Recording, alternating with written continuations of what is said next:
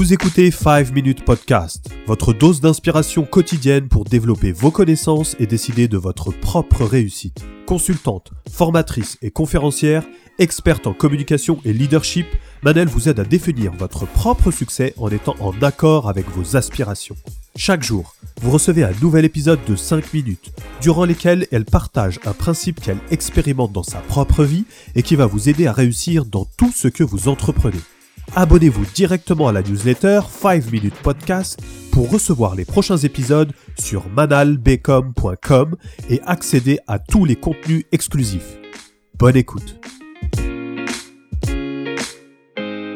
Dans ce deuxième épisode de la série dédiée au réseau, j'aimerais mettre l'accent sur l'importance de donner avant de recevoir et vous montrer comment le fait d'aider les autres va contribuer à votre succès. Le réseau est un élément important dans votre business, mais il faut adopter la bonne attitude pour donner envie aux autres de vous côtoyer. Il y a une grande différence entre une personne qui est là uniquement pour obtenir des choses à titre personnel et une autre qui souhaite avant tout contribuer à la vie de la communauté en apportant de la valeur. Ces personnes-là mettent l'accent sur l'intérêt commun. Elles cherchent à s'enrichir mutuellement dans leurs interactions. C'est exactement l'état d'esprit de YouStart, le réseau social dédié aux entrepreneurs que je souhaite vous faire découvrir à travers cette série. Pour inciter les membres à partager un maximum de contenu, des points sont attribués aux YouStarters les plus actifs.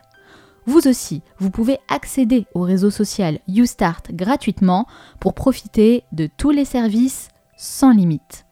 Pour construire un réseau de qualité, faites attention à la manière dont vous interagissez avec les autres ce qu'on appelle les preneurs, les personnes qui sont là uniquement pour leur intérêt personnel, changent régulièrement leur photo de profil, utilisent souvent le je et la possession.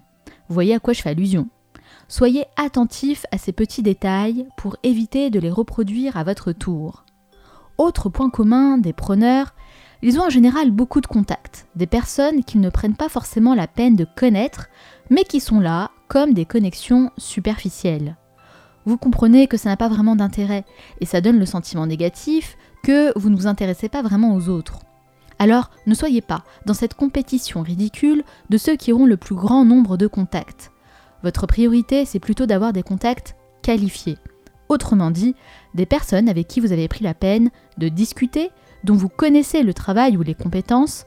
Bref, il faut un minimum d'informations pour que cette connexion soit vraiment utile au sein de votre réseau.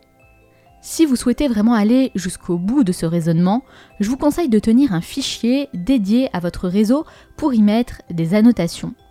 Certaines personnes sont extrêmement brillantes dans l'art et la manière d'entretenir un réseau. Je me souviens très bien d'une lecture que j'avais faite au sujet de Dale Carnegie, un auteur dont j'admire beaucoup le travail, et qui disait qu'il avait pour habitude de noter les dates d'anniversaire des personnes de son réseau dans un tableau. Il prenait bien soin d'envoyer un petit message personnalisé pour souhaiter un bel anniversaire à chacune d'entre elles. Vous imaginez bien l'impact positif sur sa réputation.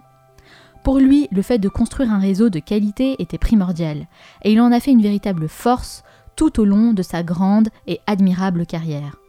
Si vous avez beaucoup de contacts, la première étape serait donc peut-être de faire le tri, et la seconde, de sélectionner ceux qui ont le plus de valeur à vos yeux pour mettre en place cette marque d'attention qui leur donnera le sentiment d'être considérés comme une personne privilégiée. Tout est une question de confiance.